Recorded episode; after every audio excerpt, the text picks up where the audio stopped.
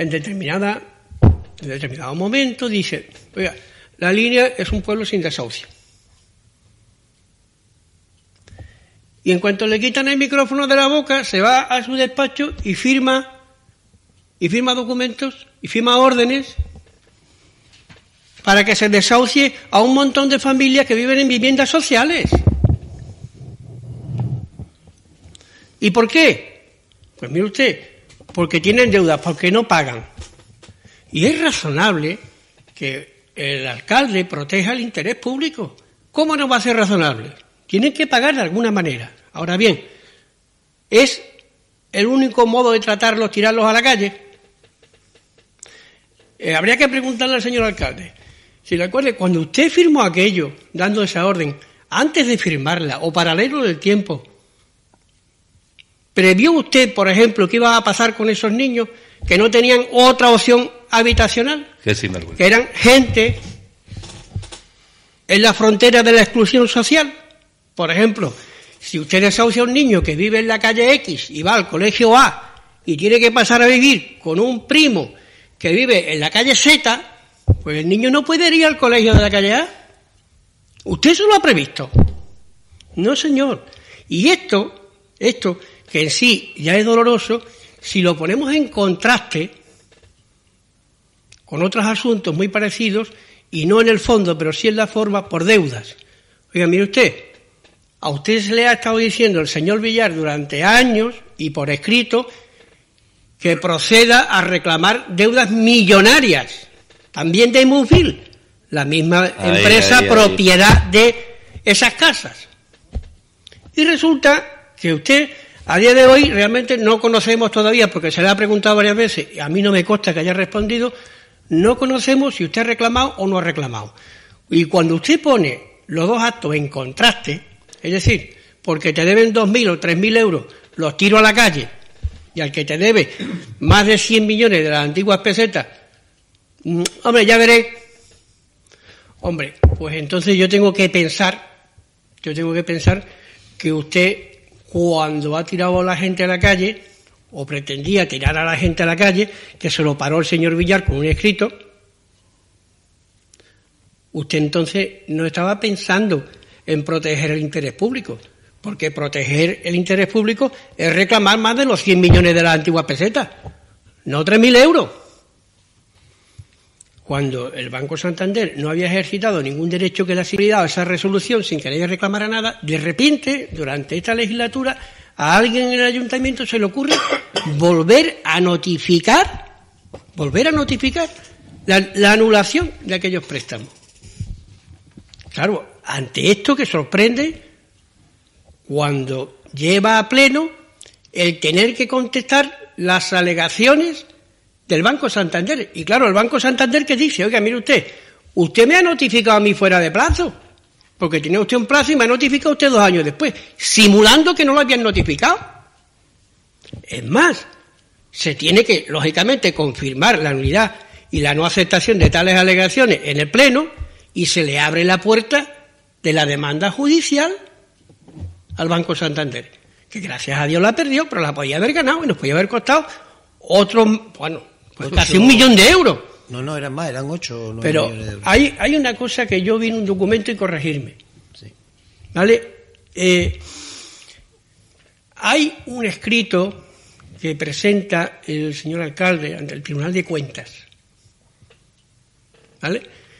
Y entre otras cosas, en ese escrito, en esa comparecencia, él pide que se ordene el archivo del asunto de los préstamos del Banco Santander. En la línea hay mucho dolor, hay mucha desgracia. Y los más débiles somos más. Con lo cual, por simple aritmética, él gobierna para los menos. Y es tristísimo. Hasta que se harten los que somos más. Tristísimo que se haga así. Yo estoy harto de oír la palabra o la frase Gibraltar español. Ah. usted, español la línea. Español la línea que somos españoles desde que los neandertales vivían en las cuevas de Goran, que se venían a, pescar y a cazar la línea, porque en el monte para arriba no se podía cazar. Desde entonces somos españoles, desde los reyes católicos, Desde todo, desde toda la historia de esta nación, hemos sido indivisibles con ella. Desde que España existe, la línea es España. Tanto preocuparnos porque Gibraltar sea español y tenemos un territorio pegado, muerto de asco, avasallado. Y que solo se pone de ejemplo de malas cosas. Insisto, en la línea hay mucho dolor y mucha desgracia. Y alguien se tiene que apiadar de eso y de una vez y no regalarnos nada. Pero otorgar a la línea el estatus de españolidad que tiene y cumplir con las obligaciones que se tienen con ella. No se puede seguir así un minuto más. Pues es imposible, señores. No podemos seguir esperando otros 150 años. Si el borrico no anda, o le das un palo, o se te queda acostado. Aquí, el Estado, es como papá que se fue por tabaco, por tabaco hace 150 años y no ha venido. Está en el kiosco, porque interesa más que la línea sea un foco de problema, porque así Gibraltar es menos atractivo. Y en el contencioso que tenemos con el Reino Unido respecto de Gibraltar, pues tenemos cierta ventaja. O eso piensan en Madrid.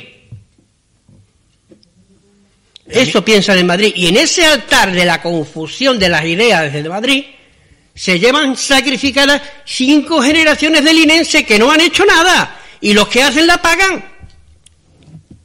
Y la línea es España.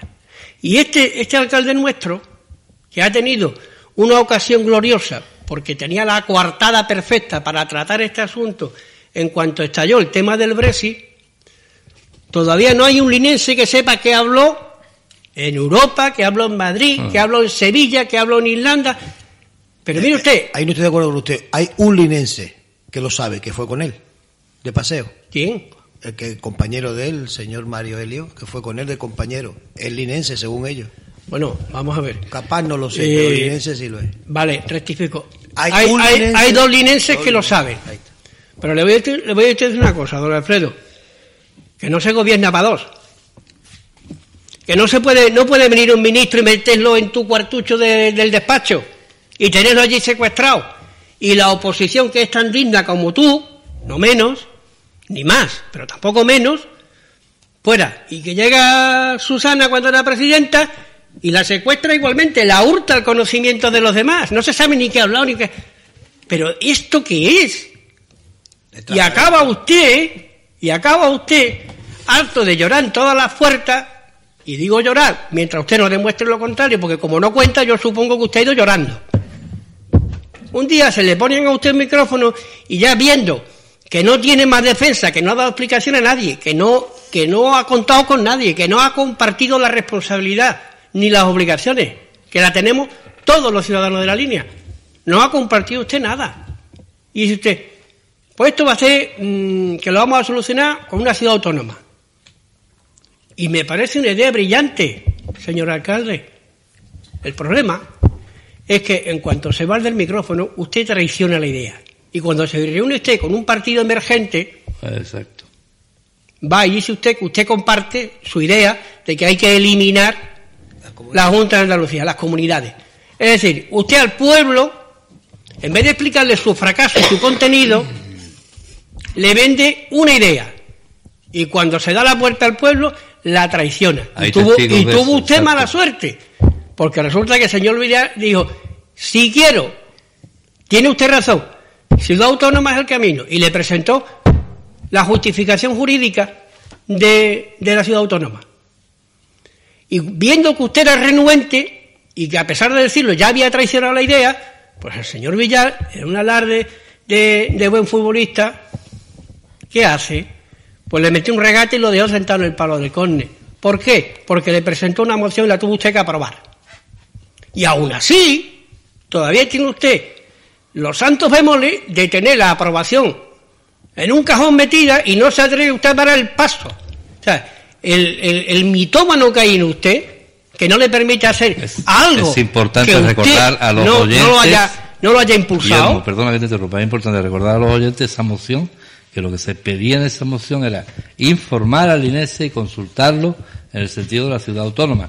Informar al INESE correspondía obviamente a la alcaldía. Porque a la fecha que estamos, el rumor y la confusión en el linense eh, se ha propiciado. La gente no tiene ni idea qué es la autonomía, si vamos a dejar de ser andaluces, si, y, y, está propiciando los bulos y la rumorología. Julio, eh, permíteme usted que yo nombre a mi padre.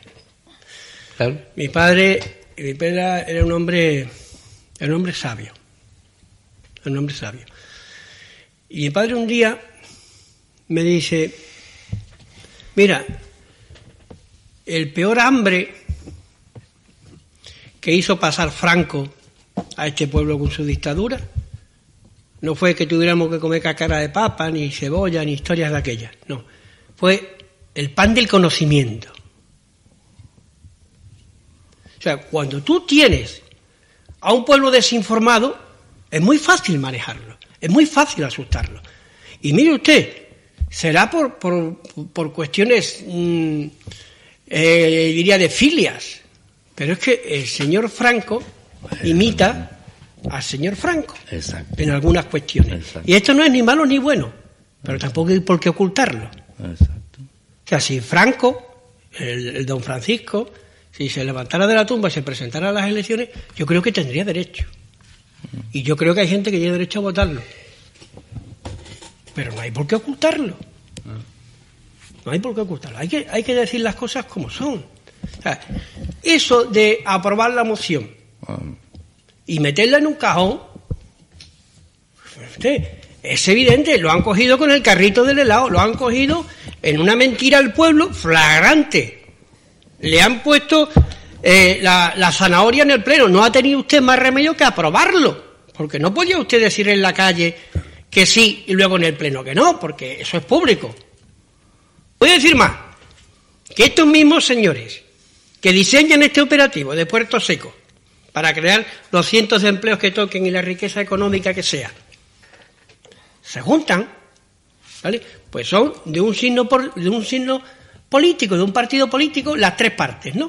Pero es que además resulta que ese mismo partido político es el que manda en la mancomunidad de, de municipios donde nuestro queridísimo alcalde lo sostiene con su voto.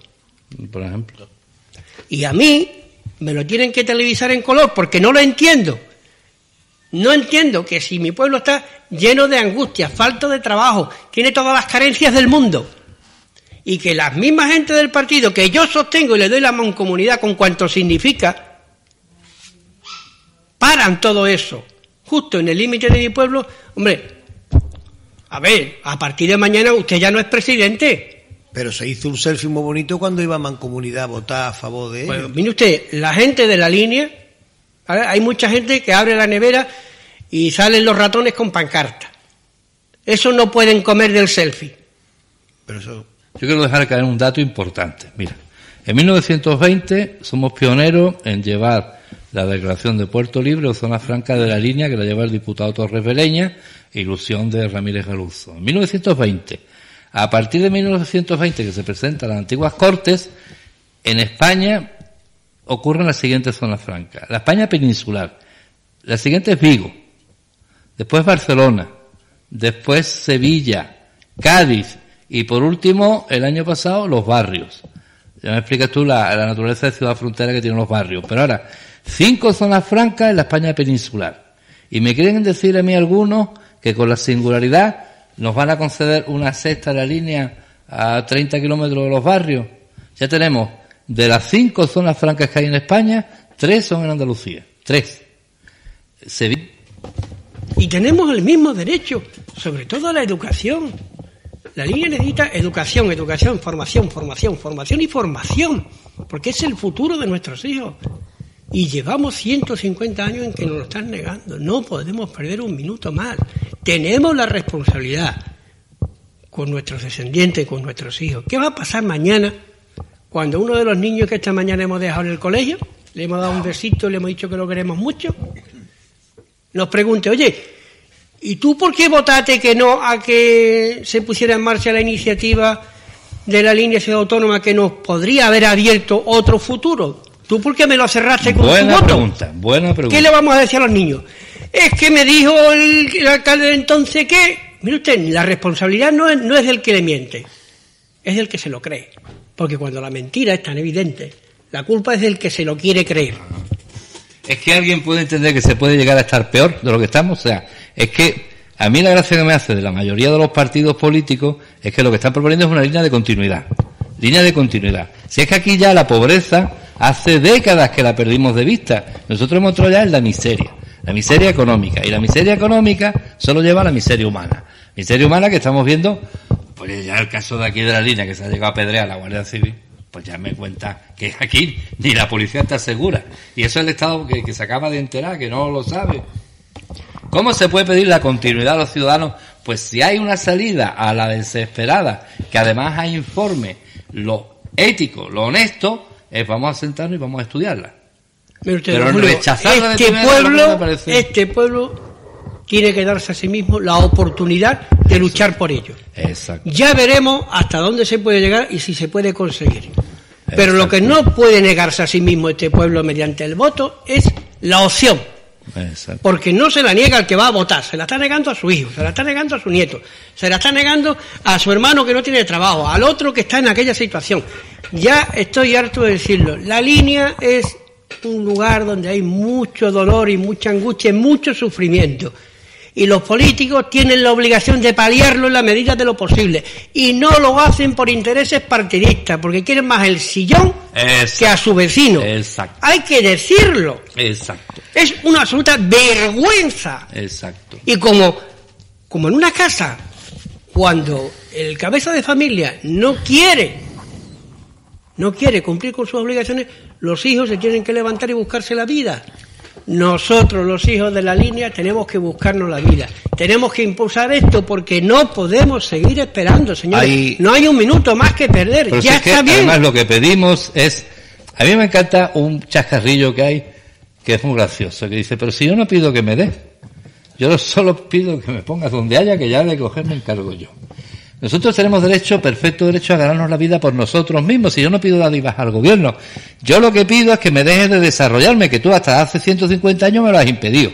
Porque si fuéramos zona fiscal, zona franca, y además siendo autonomía, ya me va a contar usted a mí el estado que vamos a tener, la, diferencia como de la noche al día. Sería ganarnos la vida por nosotros mismos. Hay un mensaje, ahora quería yo puntualizar una cosita contigo, Guillermo, que tu discurso ha sido buenísimo, impresionante.